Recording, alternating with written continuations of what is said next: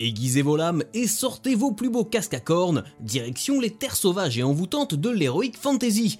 Salut à vous pauvres mortels, je suis Chris et aujourd'hui on parle de Voltar par Alfredo Alcala, une saga dans la plus pure tradition Sword and Sorcery du Conan le Barbare de Robert E. Howard. La France cultive une vision assez nombriliste de l'art séquentiel. Quand on sait à quel point le manga peut encore être méprisé par une partie des lecteurs et des spécialistes du médium, on imagine sans mal la vision réductrice qui existe vis-à-vis des productions venant de pays où le 9e art est jugé à tort moins noble qu'en Europe. La préservation et la diffusion du patrimoine de la bande dessinée me semblent aujourd'hui indispensables pour faire vivre cette culture à l'échelle mondiale, et certains éditeurs réalisent un travail remarquable en la matière. C'est le cas de Neophélis Édition qui nous propose de découvrir les épisodes de Voltar par Alfredo Alcala, publiés aux États-Unis entre 1977 et 1981. Cette intégrale regroupe le premier épisode de Voltar, paru dans le premier numéro de Magic Carpet, ainsi que les 8 épisodes suivants, parus dans The Rook chez Warren Publishing. On y suit les aventures du héros éponyme, champion du royaume d'Elysium au service du roi Antiochus, qui va devoir libérer sa contrée des hordes de kobolds du seigneur Magog, dont l'invasion préfigure l'apocalypse. La quête de Voltar l'emmènera jusqu'aux profondeurs de la Terre, à la recherche d'un sauveur qui pourra libérer Elysium.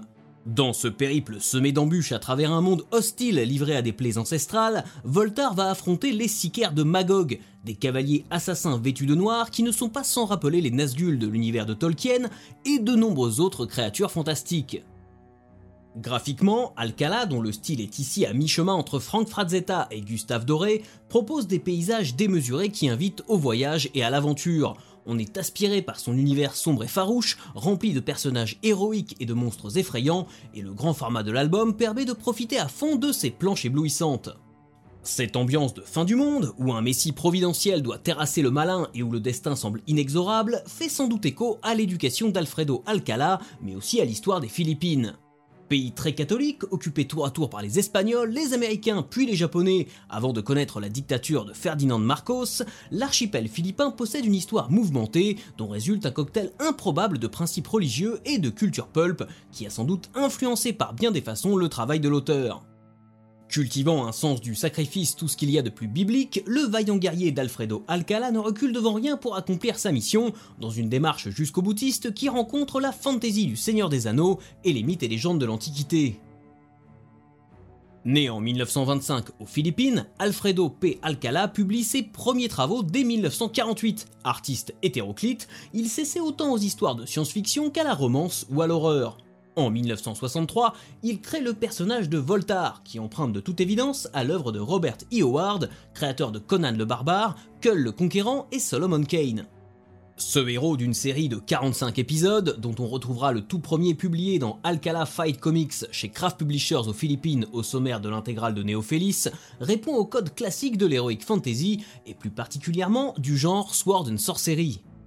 Comme Conan, Voltar est un valeureux combattant ne comptant que sur sa force et son courage pour affronter les forces du mal. Cependant, si le personnage fait parfois preuve de ruse et se montre impitoyable envers ses ennemis, il n'en reste pas moins fidèle à des principes quasi chevaleresques et se comporte bien plus en héros modèle que le cimérien, beaucoup plus enclin aux beuveries et au comportement irrespectueux envers les femmes que son homologue philippin. En 1972, Alfredo Alcala commence à travailler comme dessinateur et comme encreur pour DC Comics, notamment sur des séries horrifiques comme House of Secrets, House of Mysteries et The Unexpected. Pour le même éditeur, il officie également comme encreur sur la série Swamp Thing entre 1986 et 1990. Outre l'horreur et ses dérivés, Alcala reste très lié au genre qui a fait sa popularité à l'international, l'heroic fantasy. En plus de participer à plusieurs numéros des séries Cull the Destroyer chez Marvel et Arak Son of Thunder chez DC, il va surtout démontrer ses talents de dessinateur et d'encreur sur un grand nombre d'épisodes de Conan's Barbarian et Savage Sword of Conan. Une forme de consécration pour celui qui a passé une grande partie de sa carrière philippine à mettre en scène les aventures d'un héros largement inspiré par celui de Howard et par les travaux de ses émules qui firent les belles heures des pulps durant la première moitié du XXe siècle aux États-Unis.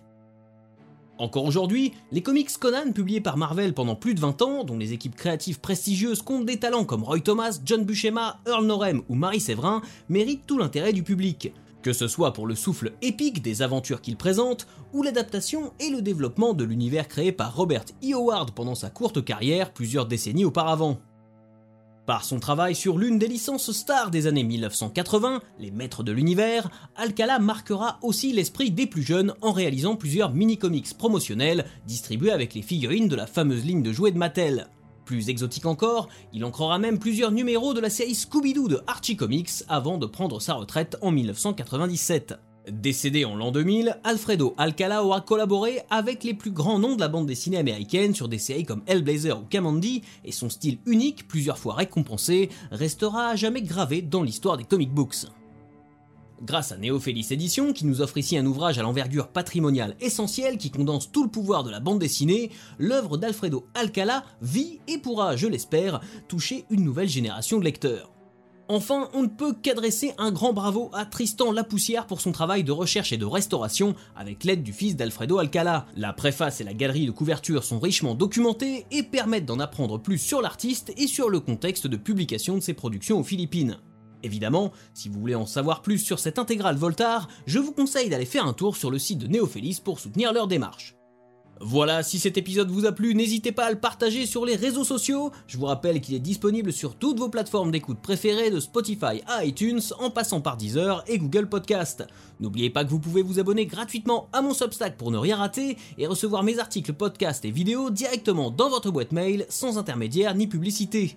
Si vous en avez la possibilité, vous pouvez également souscrire à une formule payante mensuelle ou annuelle pour soutenir mon travail et me permettre de bosser dans de meilleures conditions. Et jusqu'à la prochaine fois, je compte sur vous pour avoir de saines lectures.